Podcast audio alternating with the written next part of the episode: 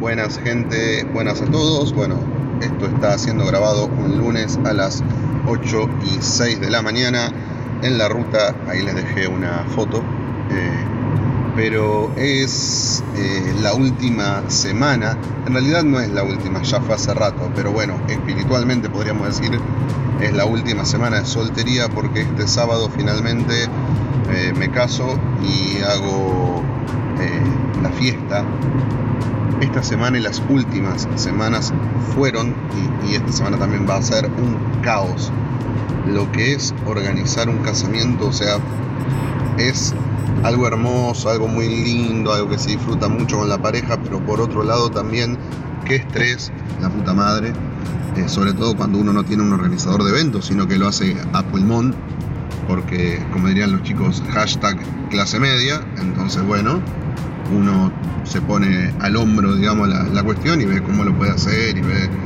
qué cosas les gusta. Ahora bien, dejo una pequeña reflexión para futuros invitados a casamientos, porque lo veo ahora desde la eh, perspectiva de el que se va a casar y organiza la fiesta. Em, yo no sé si es una cuestión de, que se vuelve loca la gente o si es porque eh, venimos de la pandemia que todavía de hecho sigue en pie, si bien está bastante frenada acá en Argentina y es por eso que pasan estas cosas. Pero la gente eh, de una manera completamente desubicada, eh, cuando recibía la invitación a la fiesta de casamiento, pedía si podían invitar a tal o a cual eh, o incluso proponían invitar a, parejas suyas pagando las tarjetas, digamos, o sea, en, nuestro caso nosotros estamos pagando la fiesta completa, entonces invitamos a la gente porque fue una decisión que tomamos en el momento de organizarla para que nadie que tuviera complicaciones económicas y nosotros quisiéramos que esté en nuestro festejo eh, quedara fuera, digamos, ¿no?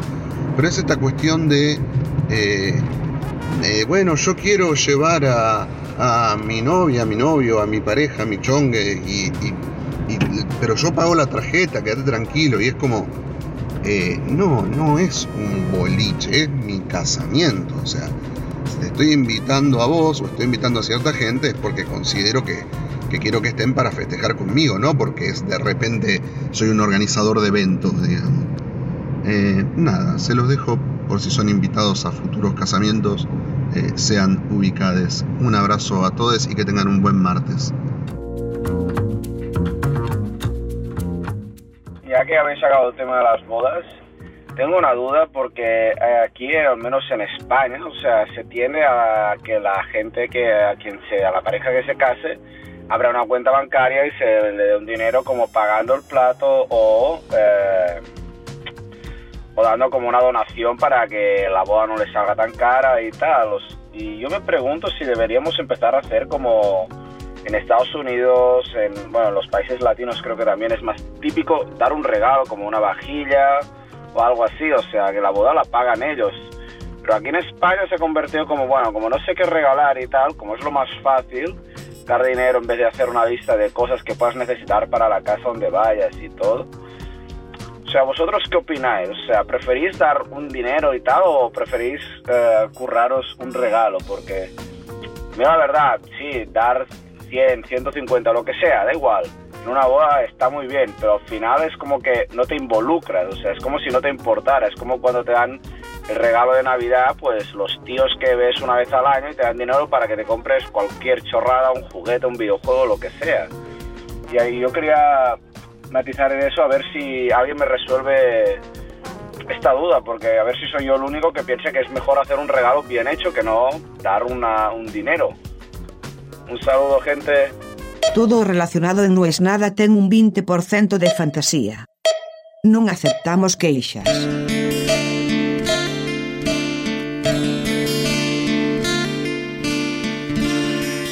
Pero entonces, ¿en qué quedamos? O sea, ¿vas a romper todo aquello que progonaste durante años. Sí. ¿Y por qué? Porque eso es lo que soy yo. Podcast no es radio, estamos de acuerdo. Un programa de radio que se sube a las plataformas no es un podcast. ¿Estamos de acuerdo? Un podcast cuya dinámica es exactamente copiada de un programa de radio, una mesa y cuatro hablando y chistes internos, no es un podcast. Bueno, quizás sí. Porque si solo se hace con el fin de que se escuche como podcast, es podcast. Seguramente será un podcast malo, pero es un podcast. Ahora, la consigna es una cosa horrible de la radio. La consigna de hoy es, ¿cuándo fue la primera vez que tuviste sexo con animales? Contámelo. Eso es una cosa espantosa. ¿Qué sucede? Que todos los que hemos hecho radio alguna vez, tarde o temprano caes en eso. Porque tenés que ordenar la comunicación con los oyentes. Porque si no habla uno de una cosa, otro de otra, y en la radio eso no se puede.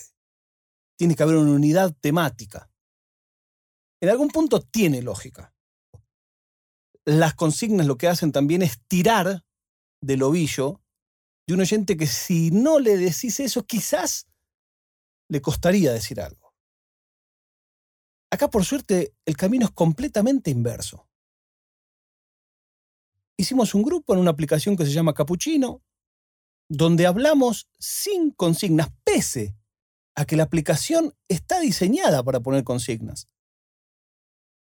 Los temas y las consignas van saliendo de manera autónoma, independiente, autárquica. Alguna de todas esas palabras debe estar bien. Y hoy me encuentro una conversación sobre bodas. Y en esa conversación sobre bodas, lo primero que me entero es que alguien desde España dice, ojalá se pudiera hacer un regalo físico a los novios. Ojalá le pudiera regalar algo que necesitan. Lo cual, para mí, en Argentina, se estila hacer listas de regalos.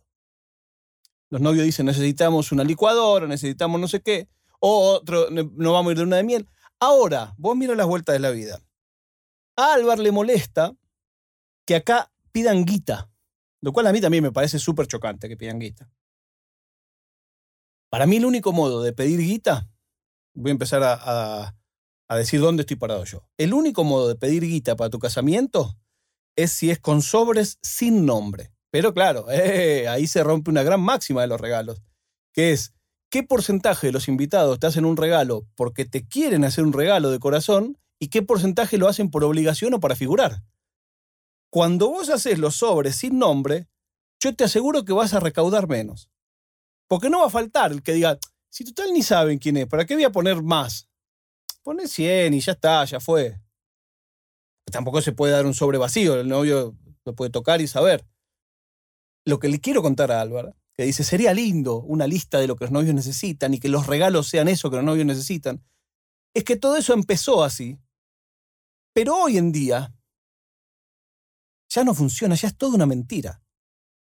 ¿Cómo es esto? Me, gusta contar, no puedo creer esto, que alguien se está enterando de esto que para mí es tan obvio y acá no lo es, y al revés. Vos vas a una casa de electrodomésticos e históricamente vos hacías la lista de verdad de lo que querías. Quiero esto, quiero esto, quiero esto. Hoy en día hay unas listas prehechas.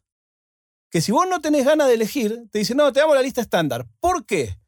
Porque al fin de cuentas, cuando termina la vendimia de regalos, vos vas y te dicen, tenés 3.000 de crédito, llévate lo que quieras. Entonces ya a la gente ni le importa, lo cual es una estafa para el que regala. Porque el que regala, que fue hasta el negocio o compró online, pero dice, no, yo le quiero regalar la tostadora, porque nosotros cuando éramos chicos a él siempre le gustaba comer tostadas y, yo no se las sabía hacer cuando venía a mi casa a tomar la merienda, así que le voy a regalar una tostadora y no la van a comprar nunca la tostadora. Con suerte, si son novios aplicados, van a leer la lista y van a decir, ah, mira, eh, hola Juan Carlos, ¿cómo estás? Te regalamos una tostadora. Ah, mira, este me regaló la tostadora. Pero la tostadora no va a llegar nunca a la casa. Después lo otro es, me parece súper violento que alguien te diga, no, no, yo quiero ir con tal, le pago el cubierto. ¿Qué es esto? Estoy completamente de acuerdo con lo que decía nuestro amigo. ¿Cómo le pago el cubierto? Yo no lo invité por algo. No es que simplemente no lo invité porque no le puedo pagar el cubierto. O sea, no es un restaurante. Bueno, no sé, por ahí el lugar es más chico, por ahí yo quiero que vengan los pibes de la barra sin las novias, por ahí yo quiero que vengan los del trabajo sin las parejas porque no los conozco. ¿Cómo les pago? ¿Cómo sería eso? ¿Cómo funciona? No, no, mira, yo quiero ir con mi novia, así que decime cuánto es el cubierto y yo te lo pago. 38 mil dólares, porque vamos a brindar al final con oro líquido. Pero, ¿cómo a alguien se le ocurre eso, no? Después está el tema que es muy interesante de desinvitaciones. Nunca me ha pasado. Pero me enteré de gente a la que la han desinvitado. Fundamentalmente, post despedida de soltero. Alguno hizo una de más, lo desinvitan. También hay otro tema que es qué tanto antes del casamiento te invitan, indica cómo estabas en la lista. Hay unos que están en veremos siempre, hasta el final. El estándar es que si te invitan, ponele 15 días antes del casamiento, era suplente. Tenés que saberlo, era suplente. Insisto, para mí, el modo mejor de los regalos debería ser anónimo los regalos. Es muy difícil, porque yo digo, mira, hago un esfuerzo le voy a comprar la olla de fondue a los chicos, que le gusta el queso a los chicos. Eh, y entonces, bueno, durante tres meses voy a juntar para la olla de fondue, que no lo van a usar en la puta vida. Yo quiero que sepan que yo pensé en ellos y en la olla de fondue. Ahora, si es guita, a mí me pasó alguna vez que me dieron un número de cuenta. Qué violento que es eso. Eso es violentísimo. Deja, voy a comer afuera. No, pero es para, porque mirá, la verdad, prefiero, viste, no les voy a mentir. Ah, vayamos a comer afuera y chao. Y cada uno pide lo que quiere y lo que puede y listo.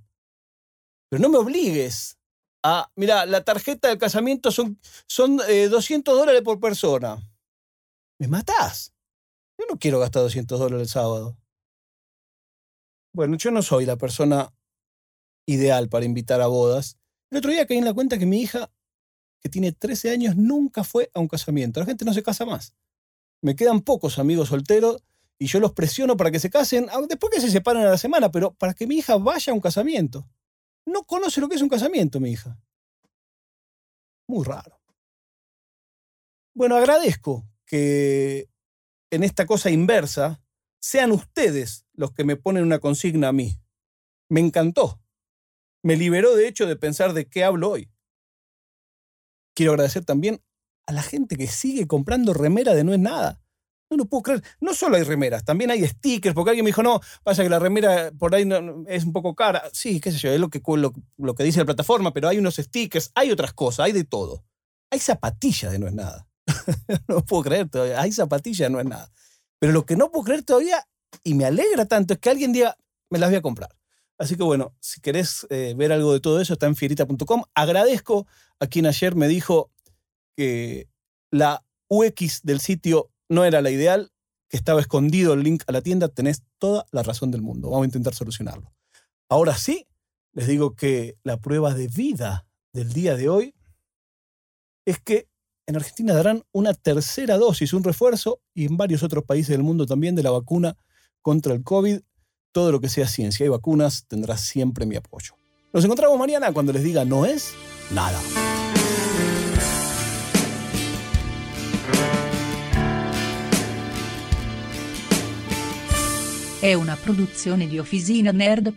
Una.